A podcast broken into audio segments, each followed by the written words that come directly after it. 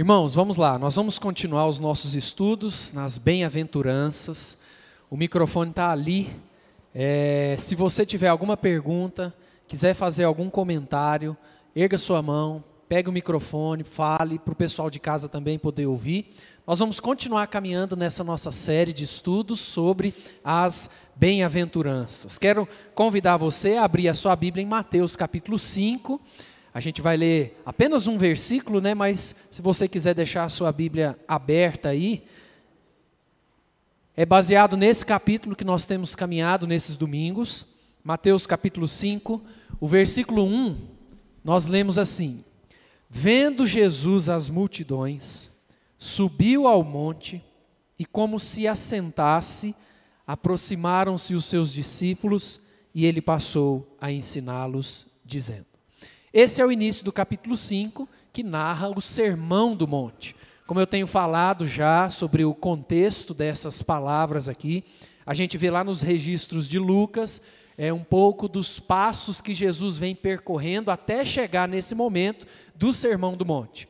A gente vê que Lucas nos mostra que Jesus escolhe os doze discípulos, depois nós vemos Jesus passando uma noite em oração, e na sequência, ele começa a caminhar pela região é, de toda a Galileia, curando pessoas, pregando o Evangelho, anunciando o Evangelho, libertando pessoas, e obviamente nessa caminhada de Jesus com os discípulos, operando todas essas maravilhas, uma multidão começa a seguir Jesus e a caminhar também com ele. Em determinado momento dessa caminhada, dessa jornada, provavelmente ali na região de Cafarnaum, Jesus escolhe um lugar e para e começa a ensinar aquelas pessoas é, o tão conhecido Sermão do Monte. Né? Essas palavras de Jesus, o Sermão do Monte, o grande tema desse Sermão do Monte é o Evangelho do Reino de Deus. Jesus começa a falar sobre as bem-aventuranças, Jesus começa a proferir todo esse sermão do monte para falar dos valores que compõem o reino de Deus. O que é o reino de Deus? Quais são os traços de caráter das pessoas que tiveram um encontro real com Jesus? É nessa caminhada que Jesus então vai falando aqui no Sermão do Monte. Na primeira parte do Sermão do Monte, onde nós vemos as bem-aventuranças, Jesus vai falar sobre os traços de caráter do cidadão do reino de Deus. Uma figura que eu sempre gosto de trazer para nós, que nos ajuda a entender um pouco mais sobre o Sermão do Monte, é a figura que Agostinho usava. Lembra? Já tenho repetido isso todo domingo. Agostinho é, dizia que toda a humanidade poderia ser dividida em duas cidades. Lembram? Cidade de, de Deus e a cidade dos homens. A cidade de Deus seria aquele grupo de pessoas alcançadas pelo Evangelho, que conhecem a Jesus Cristo como Senhor e Salvador. A cidade dos homens seria o lugar da habitação de todo o resto das pessoas que não tiveram um encontro real com Jesus. Bom, cada uma das bem-aventuranças começa com essa expressão, né, bem-aventurado, que quer dizer basicamente feliz mas a gente precisa lembrar que o bem-aventurado aqui não é apenas feliz no sentido de alegria, de euforia. Bem-aventurado aqui tem muito a ver com alguém realizado, alguém em paz, alguém contente. Inclusive, como eu tenho falado todo domingo, a tradução holandesa nos ajuda muito nessa expressão. Porque ao invés de trazer bem-aventurado, a tradução holandesa diz bem feliz abençoado. Então, bem feliz, abençoado, os humildes de espírito, como nós já vimos. Bem feliz, abençoado, os que choram, porque serão consolados. E hoje, no verso 5, nós vamos conversar sobre bem-aventurados os mansos, porque herdarão a terra. Vamos ler junto? Vamos lá? Bem-aventurados os mansos, porque herdarão a terra. Mais uma vez, vamos lá. Bem-aventurados os mansos, porque herdarão a terra. Como nós já temos falado, as bem-aventuranças refletem e deixam muito claro a contradição de valores entre o reino de Deus e o mundo. As bem-aventuranças vão deixar isso muito claro para nós. Quando a gente vê a palavra de Deus dizendo: bem feliz, abençoado, o que é pobre de espírito, Bem feliz, abençoado, aquele que chora. Essas verdades não fazem o mínimo sentido para pessoas que não foram alcançadas pelo Evangelho. Para você chegar numa pessoa que não conhece o Evangelho e falar, bem feliz, abençoado, aquele que é pobre de espírito. Bem feliz, abençoado, aquele que chora. Bem feliz, abençoado, os mansos. Tudo isso não faz sentido para as pessoas que não conhecem a Cristo. E da mesma forma, não faz sentido para o mundo, para os valores do mundo, a gente lê bem-aventurados os mansos, porque herdarão a terra. Não é esse o conceito do mundo. Não é esse o caminho que a mídia, que tantas pessoas tentam nos bombardear. Na verdade, para os valores do mundo, a ideia de conquista, de herdar a terra, a ideia é isso tem a ver com força. Isso tem a ver com poder. Isso tem a ver com habilidade, com agressividade. Para os cidadãos da cidade dos homens, aqueles que não tiveram encontro real com Jesus, herdar a terra, conquistar as coisas, tem a ver com força, com ímpeto, tem a ver com o que a gente está ouvindo e lendo o dia inteiro nas redes sociais, em acreditar no nosso potencial, em saber que nós vamos vencer sempre, que nós somos capazes. Mas a palavra de Deus, através de Jesus Cristo, diz: Bem-aventurados os mansos, porque herdarão a terra. Nós vamos entender muito bem essas palavras aqui de Jesus, e vale lembrar também, irmãos, que essas bem-aventuranças foram um divisor de águas também na época que Jesus falou. Na época da religiosidade, na época dos líderes judaico-religiosos, trazer essas bem-aventuranças também foi um divisor de águas. Porque para aqueles líderes religiosos judaicos, o reino de Deus estava ligado a méritos é, de ações humanas, estava ligado a questões materialistas. Inclusive, para eles, ou para muitos deles, o Messias seria como? Um rei, um grande líder alguém que ia chegar botando ordem na casa. Então, essas bem-aventuranças também foram divisor de águas para as figuras, ah, os líderes do judaísmo naquela época. Bom, nós vamos entender bem, juntos, o que Jesus quis dizer quando ele falou: Bem-aventurados os mansos, porque herdarão a terra. Quero convidar você a abrir a sua Bíblia lá no Salmo 37. Eu vou colocar o texto aqui também, tá? Então, se você conseguir ler, eu não sei se ficou pequena a letra, mas tá aqui. Salmo 37, do verso 7 ao verso 11. Olha o que o salmo diz, o que o salmista diz aqui, Salmo 37, do verso 7 ao verso 11.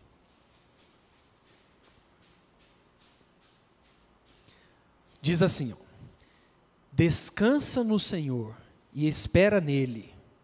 Não te irrites por causa do homem que prospera em seu caminho, por causa do que leva a cabo os seus maus desígnios. Deixa a ira, abandona o furor, não te impacientes, certamente isso acabará mal. Porque os malfeitores serão exterminados, mas os que esperam no Senhor possuirão a terra. Mais um pouco de tempo e já não existirá o ímpio procurarás o seu lugar e não o acharás. Vamos juntos o, finzinho, o finalzinho aí? Mas os mansos herdarão a terra e se deleitarão na abundância de paz. Uma coisa que eu sempre tenho repetido aqui é que o, principal material que eu tenho usado para preparar esses nossos estudos é um livrão assim do Martin Lloyd Jones, chama Estudos no Sermão do Monte. Creio que a maioria aqui já viu esse livro, já leu. É, e é muito interessante porque o Martin Lloyd Jones vai nos ensinar que Jesus falou essas bem-aventuranças numa ordem muito bem pensada. Não foi por acaso que Jesus foi colocando as bem-aventuranças nessa ordem. E cada vez mais que a gente estuda, bem-aventurança após bem-aventurança, isso vai ficando mais claro ainda. Por exemplo, primeiro lugar, vejam a sequência das bem-aventuranças que nós vimos até aqui. Primeiro lugar, Jesus diz que bem-aventurados são aqueles que são humildes de espírito. E a gente já aprendeu que Jesus estava querendo nos ensinar que felizes de verdade são aqueles que reconhecem que não são nada e não podem nada e são totalmente dependentes da graça de Deus. Primeiro passo, então, nós precisamos reconhecer que não somos nada e somos totalmente dependentes de Deus.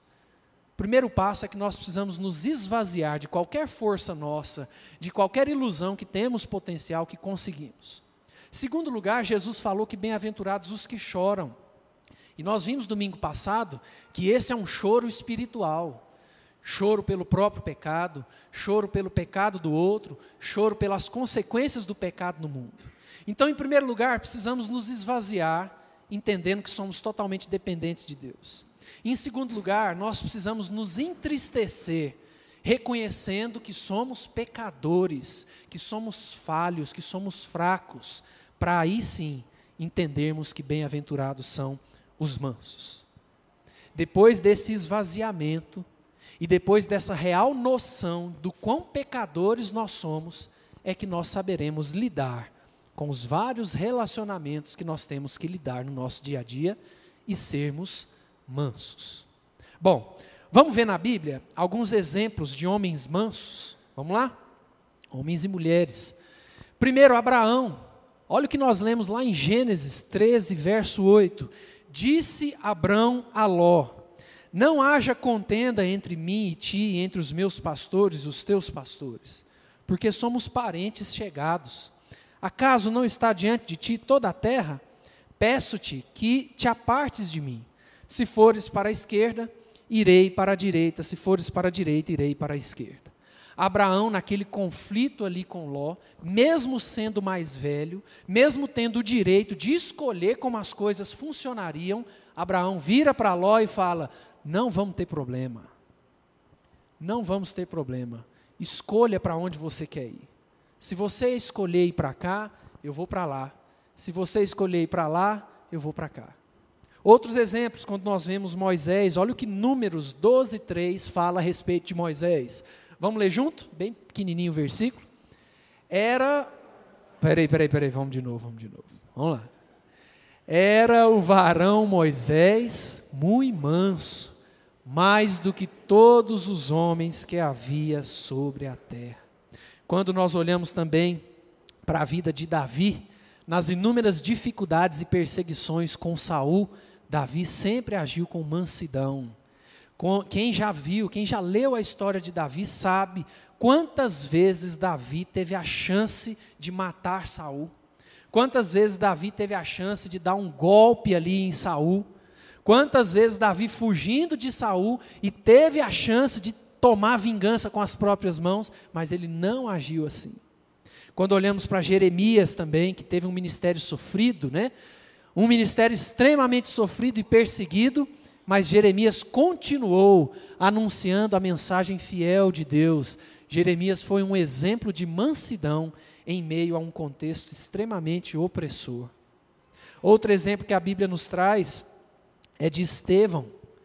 Estevão anunciando a mensagem do Evangelho, ele morre apedrejado por anunciar essa mensagem sem reagir, sem ira, de maneira mansa, ele se submete à vontade de Deus, que era morrer apedrejado por amor ao Evangelho. Quando nós olhamos para Paulo também, Paulo abandonou toda a boa vida que poderia ter, como fariseu que era, como estudioso da lei, como cidadão romano, e a gente poderia ainda trazer vários outros aspectos, e enfrentou os desafios da nova jornada com mansidão e submissão. E é claro, irmãos, o maior exemplo de todos Jesus Cristo. Lembra o que ele diz lá em Mateus 11, 29? Tomai sobre vós o meu jugo e aprendei de mim, porque sou manso e humilde de coração, e achareis descanso para a vossa alma. Toda a vida de Jesus foi um exemplo de mansidão, de domínio próprio, sempre nos ensinando como nós devemos nos relacionar uns com os outros, como nós devemos reagir às ações dos outros.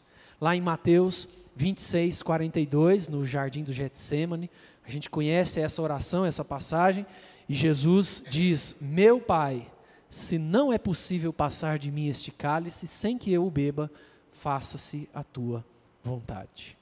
Jesus foi e é o maior exemplo de homem manso que nós podemos ter. Bom, vamos entender uma coisa que eu estava até comentando aqui com o Albertinho antes de começar. Eu acho interessante como Martin Lloyd Jones vai fazendo e, e destrinchando as bem-aventuranças, porque ele geralmente costuma falando do que, que aquilo não significa. Então nós vamos caminhar nessa mesma linha. Primeiro, o que não é mansidão. O que não é mansidão? O que, o que, que Jesus não está querendo dizer quando ele fala bem-aventurados os mansos? Primeira coisa, essa mansidão que Jesus ensina aqui não é uma qualidade natural. Todas essas virtudes do Sermão do Monte nos remetem a características que o Espírito Santo concede a nós, que o Espírito Santo nos capacita a viver. É claro que todos nós nas nossas mais variadas personalidades, traços de caráter, é inevitável que nós vamos ter facilidades para algumas e uma maior dificuldade para outras. Mas a mansidão que Jesus ensina aqui não é uma qualidade natural. Por que, que é importante a gente dizer isso? Algumas vezes a gente acha que pessoas quietas, pessoas caladas, pessoas tímidas, elas são naturalmente mansas, e isso não é verdade. Né?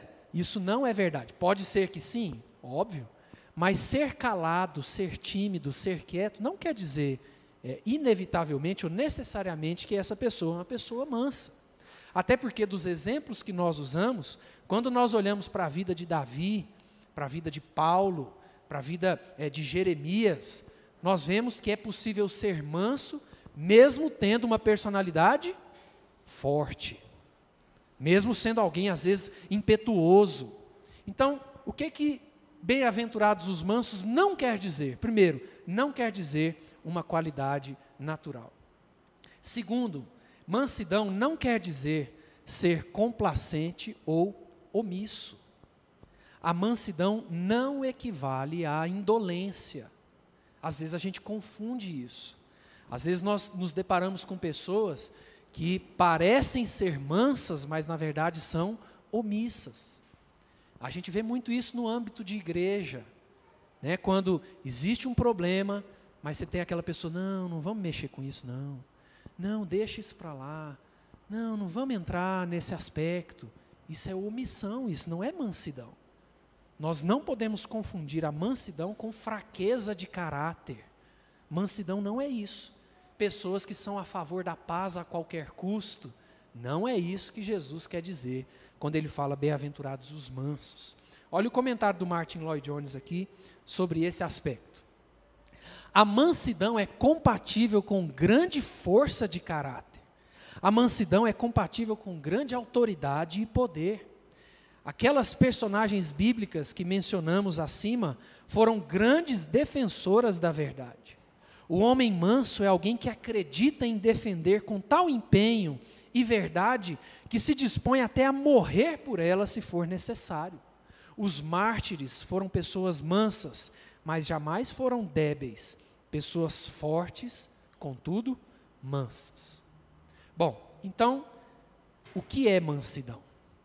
O que que Jesus quer dizer quando ele fala bem-aventurados os mansos? Se primeiro não é uma qualidade natural, não está ligada necessariamente a uma personalidade, e segundo não é ser complacente ou omisso, o que é ser manso então? Bom, olha o que Martin Lloyd Jones comenta aqui também. A mansidão é essencialmente um autêntico ponto de vista que o indivíduo forma de si mesmo o que é então expresso como uma atitude e uma conduta em, relação ao próximo.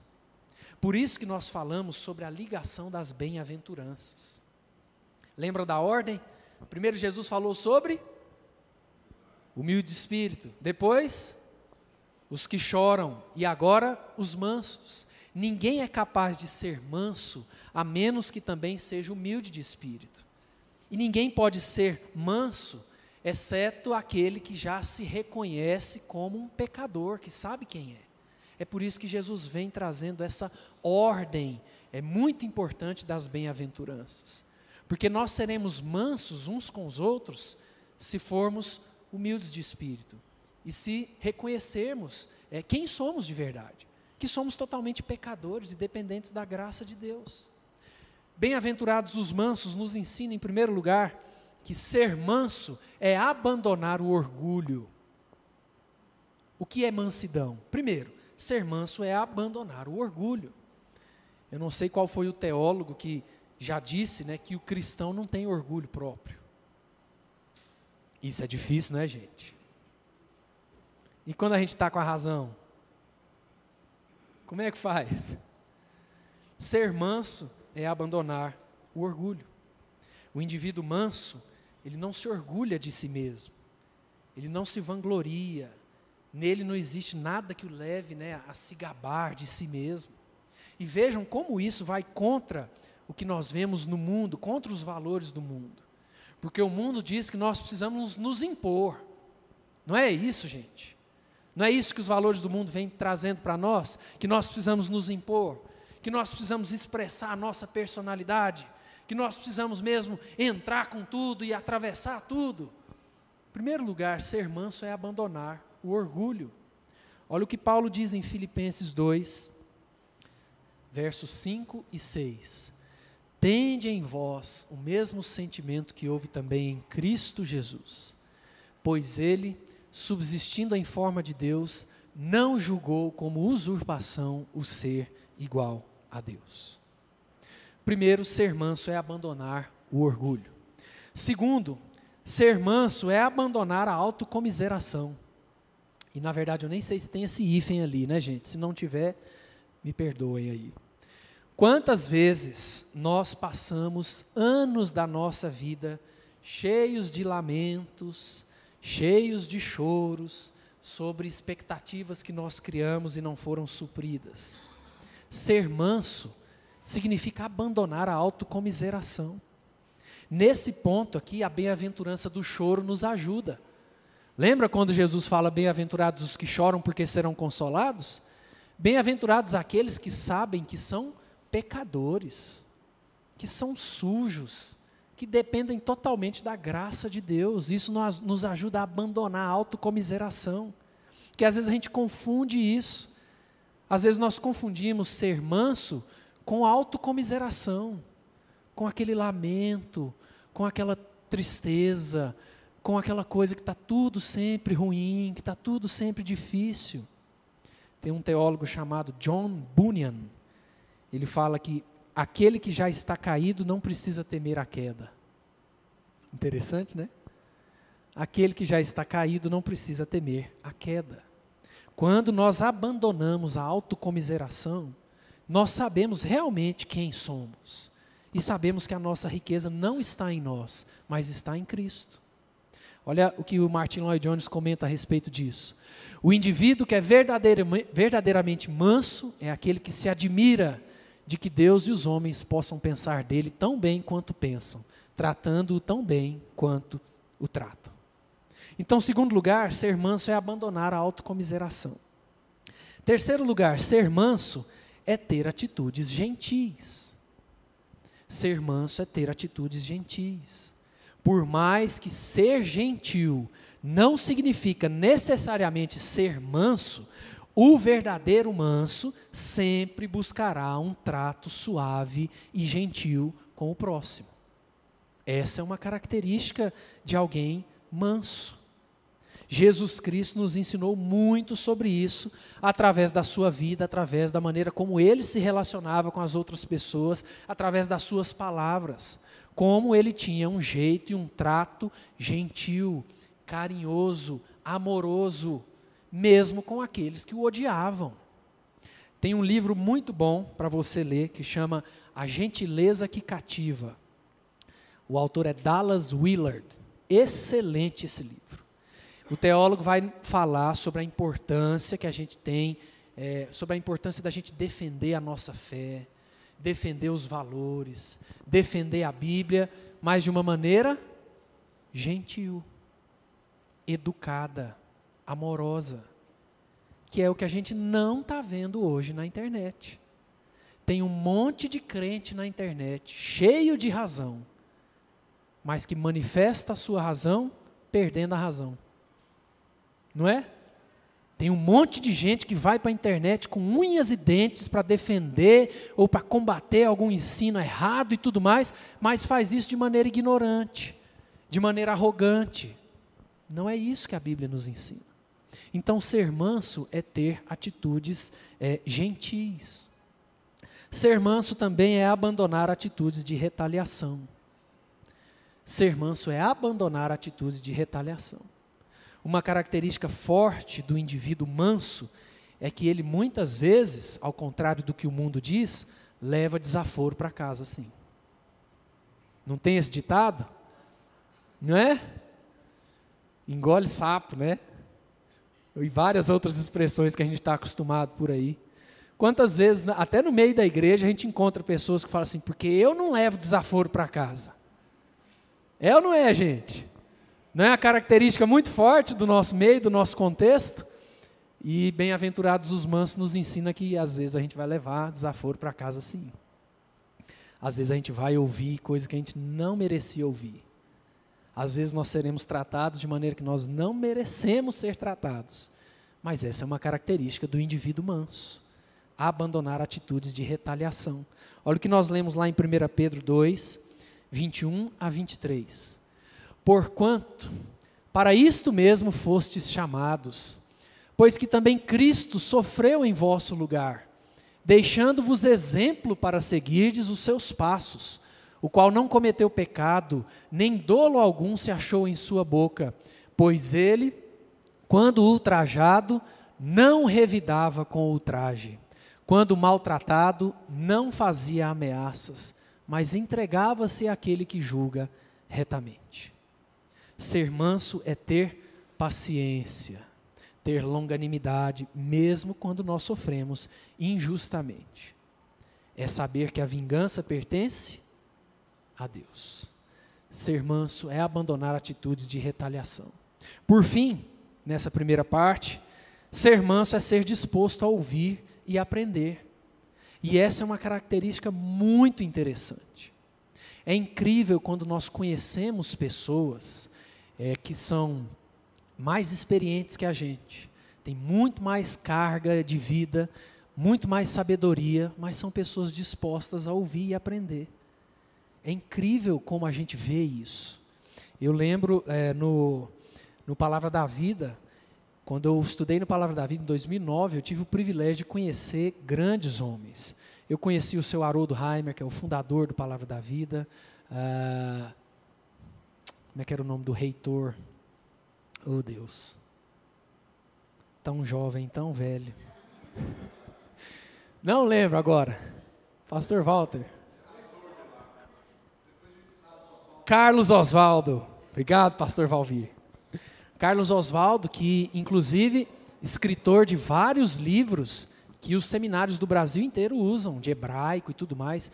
É, Davi Merck, Davi Cox, grandes homens.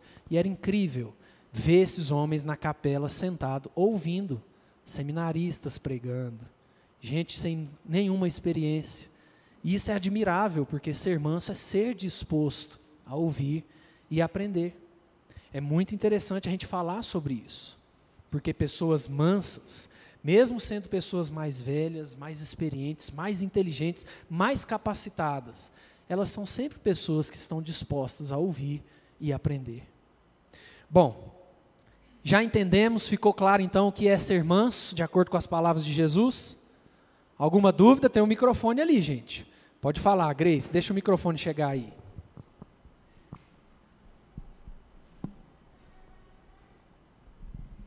Eu tenho uma dúvida, várias dúvidas. Até porque eu, eu no, as, algumas situações do cotidiano, assim, eu acho complicado esse conceito aí que eu não consigo encaixar. Outro dia, por exemplo, minha tia estava no hospital, minha tia de 95 anos, e ela tinha um plano apartamento, e o hospital falou assim, olha, não tem vaga. Então, por enquanto, ela fica no apartamento. Eu, tudo bem. Não, na enfermaria, tudo bem. Ficou um, um dia, dois dias, três dias, e eu ia lá e perguntava, vocês não vão transferir minha tia para o apartamento? Já estamos providenciando, com maior educação, já estamos providenciando. Aí, e esse negócio foi ficando prolongado. E, e precisa, além de todo mundo saber qual a diferença entre um apartamento e uma enfermaria, tinha também o fato de que homens não podem ficar na enfermaria acompanhando. Isso para mim estava ficando muito complicado. Eu precisava que a minha tia fosse para a enfermaria. Aí o pessoal começou a falar: se você não, não, não rodar a baiana, eles não vão te, eles não vão te atender. Aí eu ficava assim, será? Porque eu sei rodar bem a baiana, é isso aí que eu. É isso aí é que é o meu problema. Aí eu, eu, eu subi o tom, né? eu desci o tom. Falei, ó, oh, se meu, passei na enfermaria falei: se vocês não arranjarem lugar para minha tia no, no apartamento, eu vou começar a fazer escarcel aqui. Falei assim. Aí, na mesma hora, a mulher me, me levou. O que, que foi? Né? Como se não tivesse sabendo de nada. Me levou mil corredores lá até chegar na pessoa responsável. A pessoa falou: Mas não me passaram nada, não estou sabendo. Aí eu falei, como é que toda hora chega alguém lá e fala para mim, já estamos providenciando, se nem falar com a pessoa. Então, quer dizer, aí eu fui grosseira lá. Fui, fui grosseira e só assim que eles arrumaram a vaga na enfermaria. Aí no Brasil tem muito disso. Você só consegue os seus direitos quando você desce o tom. Não vou nem dizer sobe o tom, desce o tom, né? E aí? Como é que fica? Eu não dou conta de ficar só educadinha 10, 15 dias lá e ah, tá bom, não dou conta. Mas não dou conta. Mas por que que você acha que a atitude mais intensa de exigir um direito nosso entra em contradição com ser manso? Um exemplo de Jesus. Jesus era um indivíduo manso? Óbvio. Era manso. Mas, mas... isso o impediu de vez ou outra rodar a baiana? Qual foi o, o episódio clássico que a gente lembra? Né?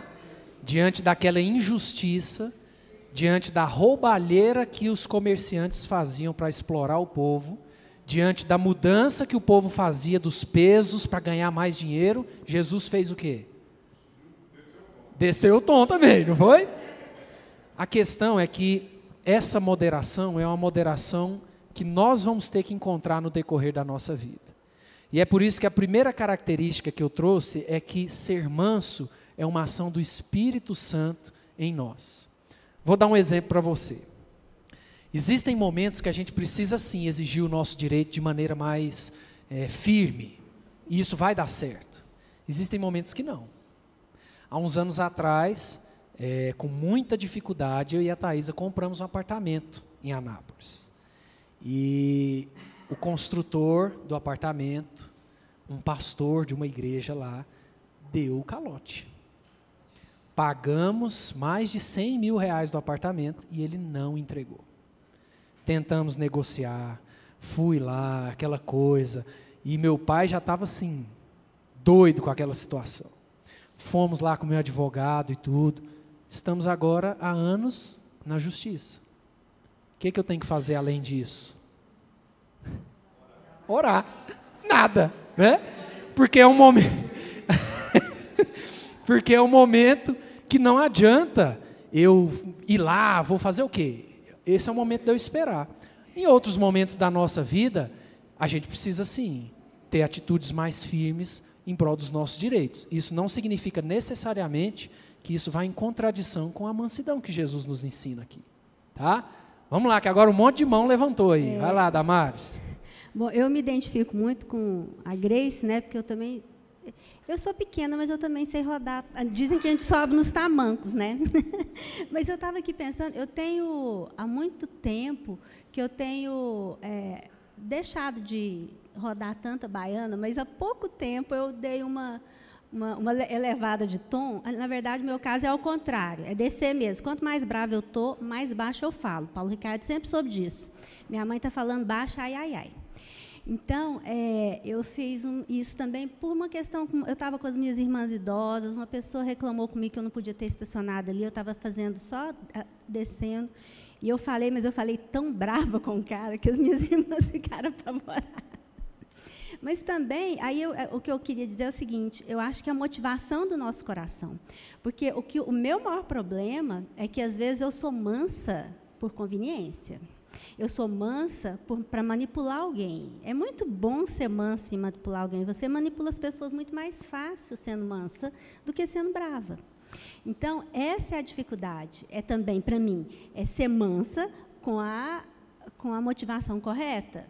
É, é o direito, é, é, é, é a glória do Senhor, mas às vezes a gente pode usar a mansidão de forma extremamente pecaminosa. E tem uma coisa interessante na fala da Damares que vai até ajudar a gente nessas questões. É, na maioria das vezes, nós abrimos mão da mansidão por agir de ímpeto. Tem momentos que a gente vai precisar mesmo ser mais firme, exigir o nosso direito de maneira mais, né, com mais força, vamos dizer assim. Mas quando a gente faz isso depois de pensar, de orar, falar: Deus, eu preciso da orientação do Senhor. Porque na maioria das vezes que nós deixamos a mansidão, é porque a gente age de ímpeto. A gente fala do jeito que vem, a gente age. Se a gente aprender a parar um pouco, orar, pedir orientação de Deus, nós vamos poder sim exigir os nossos direitos às vezes e ter às vezes atitudes mais firmes debaixo da orientação de Deus, sem deixar de ser manso. Como Martin Lloyd Jones fala no livro dele, ser manso não é ser omisso. Tá? Vai lá, Luiz Carlos. Eu penso muito na, em ser manso no sentido de elegância. E a questão cultural do goiano, é, alguns, né? É, dizem que ele é seco igual pancada de cancela, né? Eu acho que vem da tradição portuguesa, sei lá. Não sei se lá em Portugal seria assim, o que, que aconteceu. O que eu sei que de mim, da minha família, é bem isso, né? É pancada de cancela mesmo. E eu, particularmente, tenho trabalhado comigo porque eu detesto essa parte que às vezes é, eu sou na, na, na verdade. Porque é tão legal você ver a mansidão instalada é, é admirável. É... A Vanderlé, eu creio que ela é mansa e consegue com habilidade aquilo que eu tenho aprendido ao longo dos anos, e aí eu penso assim: essa natureza é, de, de, de, que a mansidão não é natural é algo que tem que ser instalado é, em nós pelo Espírito Santo. Aí exige, então, um trabalho né, diuturno. Eu comparo a um animal que vai ser amansado. Tem que ser trabalhado no tempo, até que ele consiga atingir essa, essa, essa perfeição. E quem consegue isso, e eu acho que eu tenho evoluído e me, e me sinto é, bem. Eu acho que isso realmente traz a felicidade. É, a bem-aventurança vem com a paz, com a tranquilidade, de você perceber que esse poder que não é seu, mas é que Deus está atuando em você, te faz essa satisfação e essa paz. Eu acho isso é muito importante nós trabalharmos isso. Excelente. Inclusive, o Luiz Carlos me lembrou uma coisa ali, a Teísa. É, me lembrou um, uma questão interessante que Paulo, em Efésios, não me engano, capítulo 4, quando ele fala da unidade da igreja, e ele fala das características que precisam estar presentes na, nos nossos relacionamentos. Uma das características que ele traz lá é a mansidão.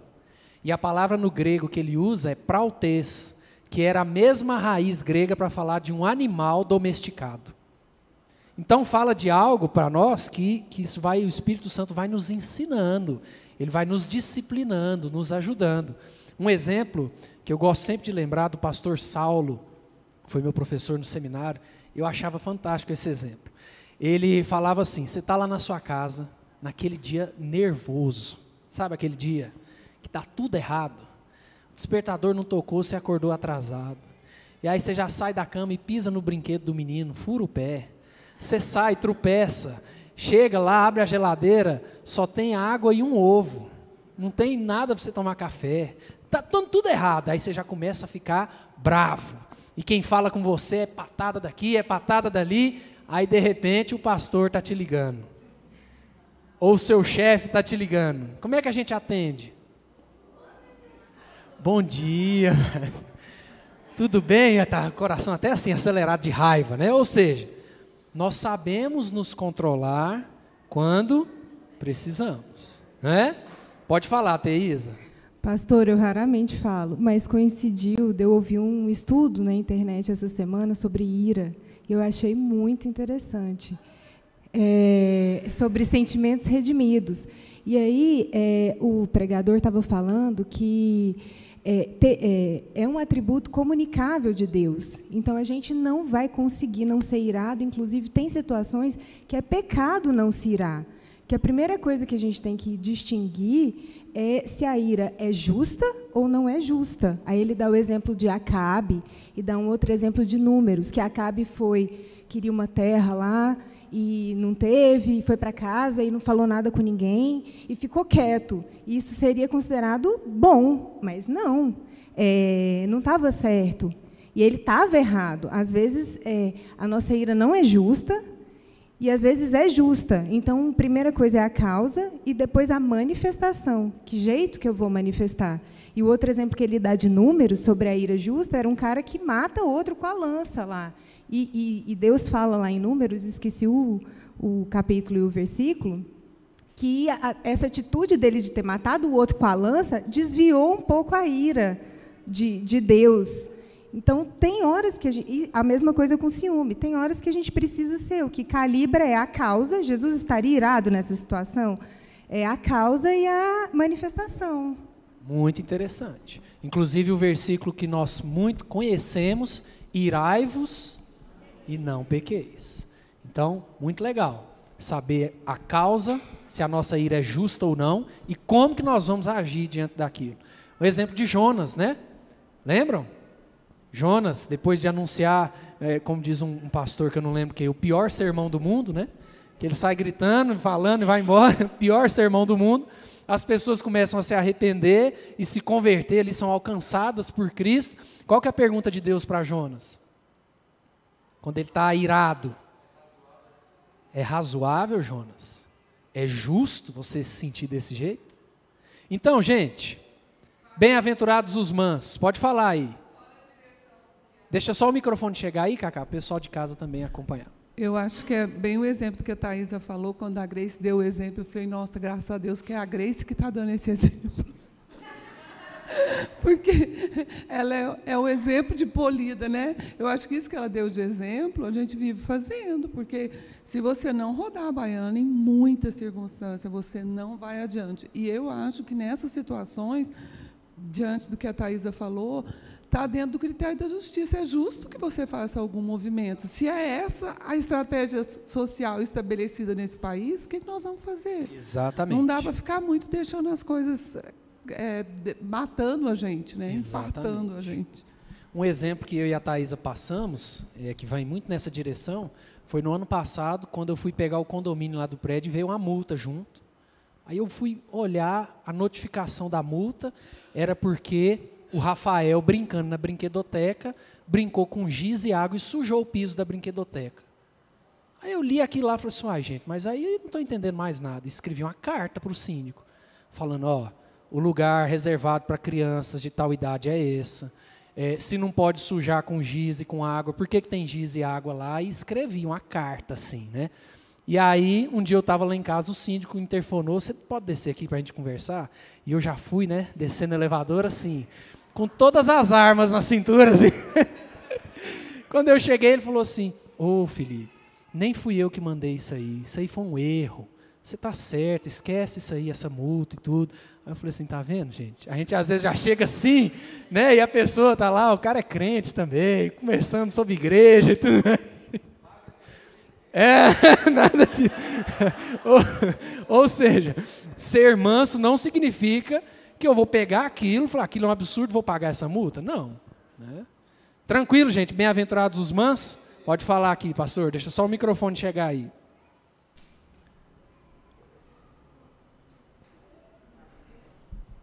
É, é, eu, eu, penso assim, esse negócio da mansidão, ela está muito associada. Eu acho que você vai chegar lá, não vai ser preciso eu falar, né? Sobre a questão da herança, da promessa, né? Então eu só vou falar aqui do lado de cá, antes de você chegar. É, é às vezes, nós que somos pais, a gente está falando em situações do cotidiano, como esse caso do hospital e os outros casos, as outras demandas que nós temos no próprio exercício da nossa cidadania, nesse auê, esse frenesi político que nós estamos vivendo aqui daqui 90 dias, vai ser um, um, horror, né? E, e nós, como, como que nós devemos nos comportar? E dentro de casa, criando filhos? Para os pais serem pais mansos, sem terem que tratar os filhos assim, meu filho, você quer quebrar a TV? Pode quebrar, que mamãe é manso, papai.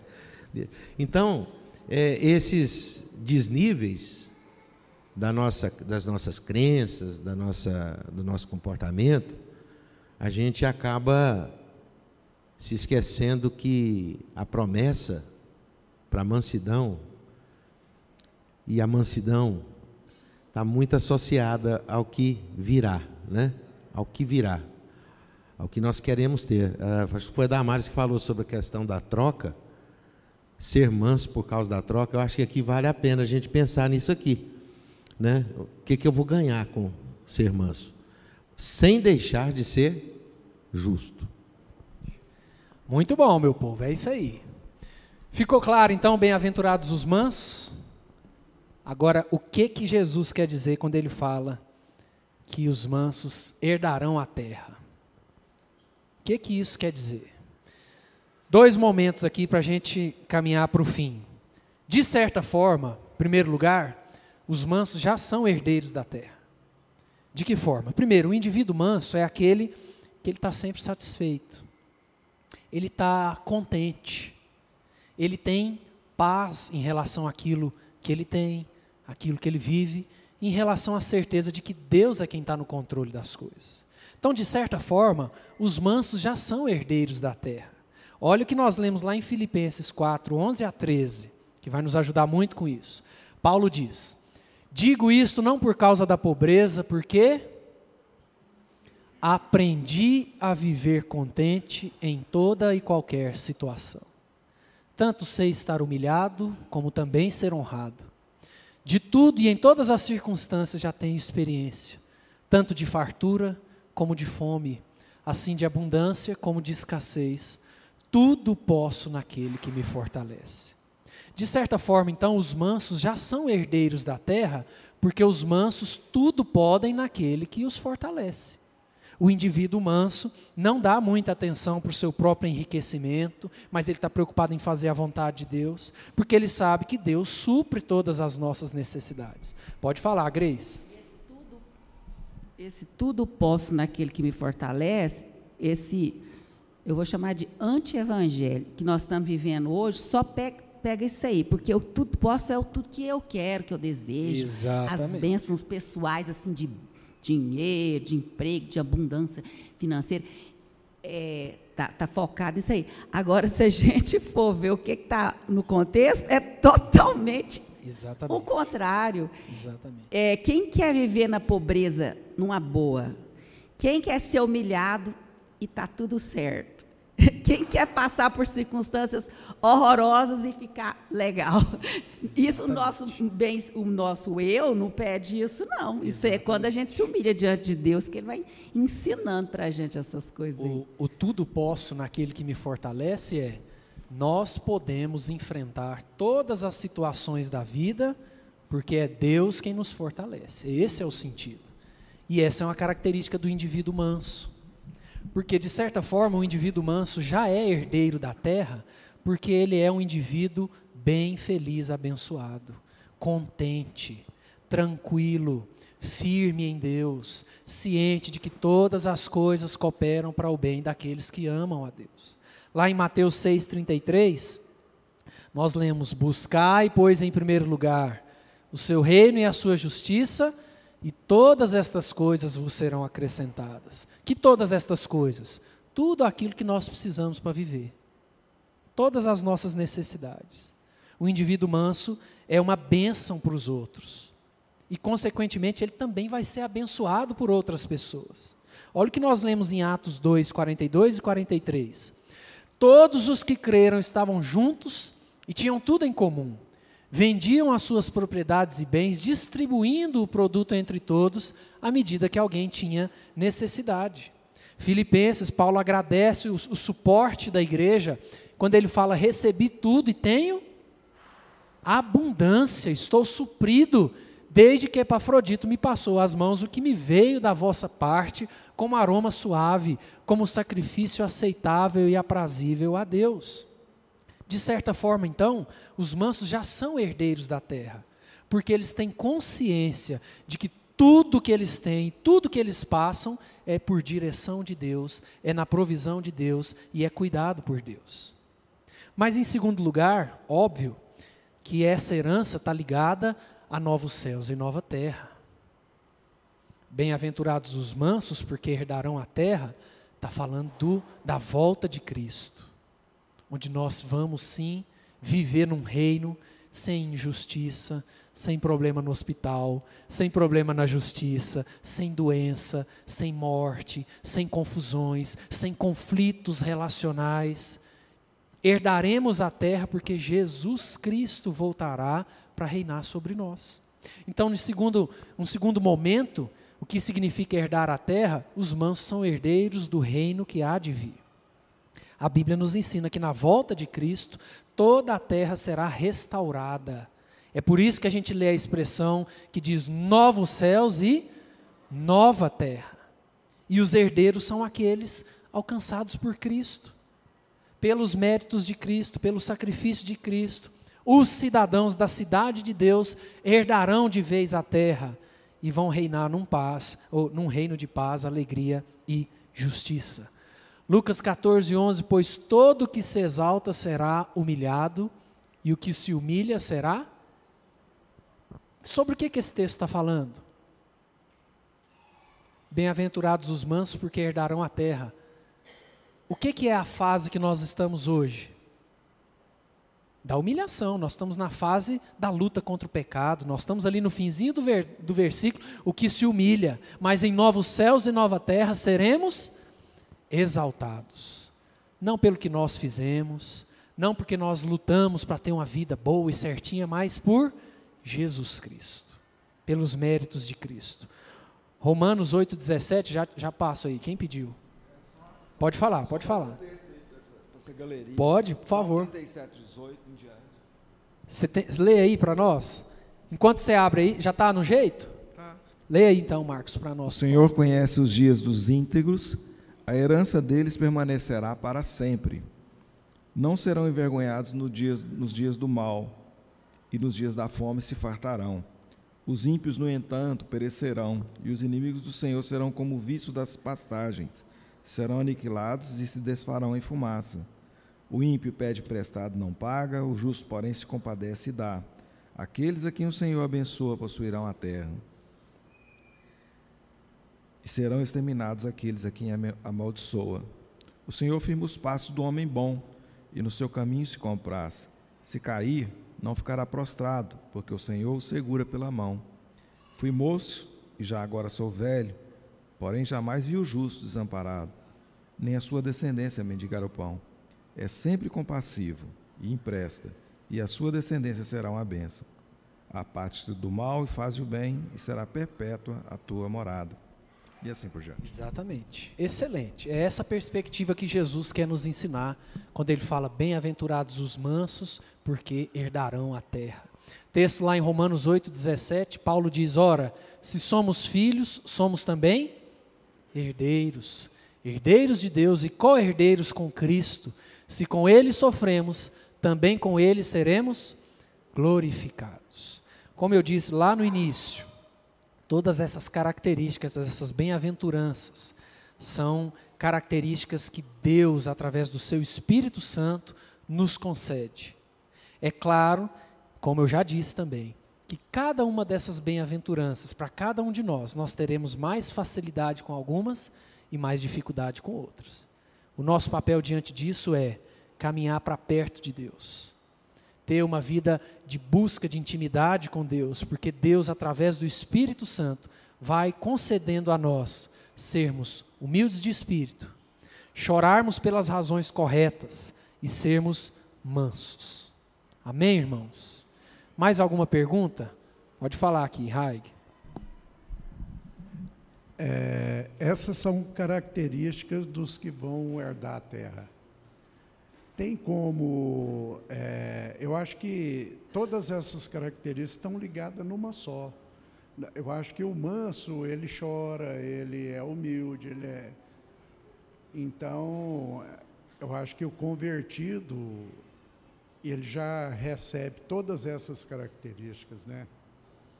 Por isso que eu falei no início da importância da gente ler e estudar as bem-aventuranças nessa ordem que Jesus é, colocou, porque elas estão ligadas umas às outras.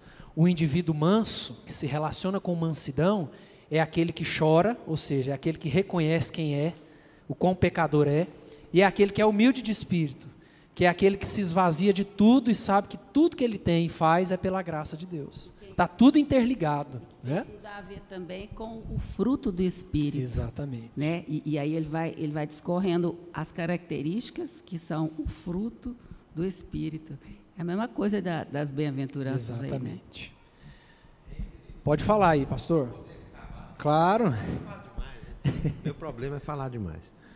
Mas quando eu, como eu falei aqui antes um pouquinho sobre o alcance, né? Eu assisti um filme ontem é, à tarde com Robert De Niro e o Nick Nolte e eles já velhinhos e parece que, que o nome do filme é a trilha mas eles caem num despenhadeiro e tem que dormir numa plataforma os dois bem velhos não conseguem subir não conseguem né? enfim é um filme brilhante maravilhoso e eles à noite eles se deitam e olham para o céu e as estrelas e o Nick Nolte diz assim eu acho que eu estou vendo as 20 milhões de estrelas. E o, o, o não é Robert De Niro, não, é Redford. Ele diz assim: não, o olho humano só pode ver duas mil estrelas. Ele falou assim, mas tem mais de 20 milhões. Ele falou, não, você só está vendo duas mil. Mas na nossa galáxia tem mais de 200 milhões de estrelas. E existem no universo mais de 20 milhões de galáxias. Ele falou assim: e quem somos? Então, diante de uma promessa como essa, de herdar a terra, a gente fica balançado do tamanho da nossa herança. Nós não temos noção. Nem olhos viram, nem ouvidos ouviram, e nem jamais penetrou em coração humano que Deus tem preparado para aqueles que o amam. Então, gente, é vale a pena, né, ter esse conjunto de bondades, de bem-aventuranças. Só isso aí. É isso aí, meus irmãos. Vamos caminhando em rumo a buscar tudo isso que Jesus nos ensina. Vamos orar por isso? Vamos ficar de pé para a gente poder orar?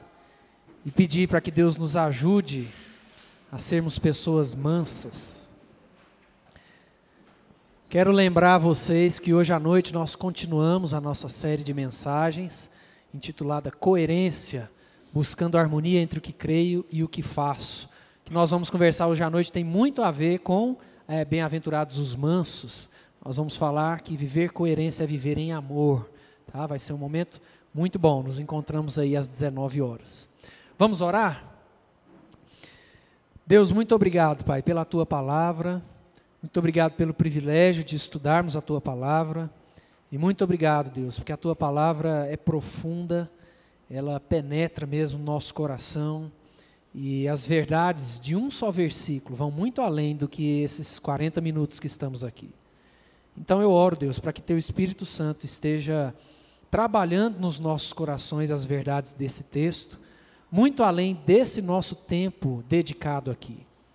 Que Teu Espírito Santo esteja nos ajudando, Pai, a sermos humildes de espírito, a chorarmos pelo nosso pecado e reconhecermos quem somos de verdade, e a sermos pessoas mansas. Muito obrigado, Pai, porque nós podemos viver tudo isso através da força que vem do Senhor. Que o Senhor abençoe o nosso dia e nos traga mais tarde, com muita alegria, para cultuarmos ao Senhor. Em nome de Jesus. Amém.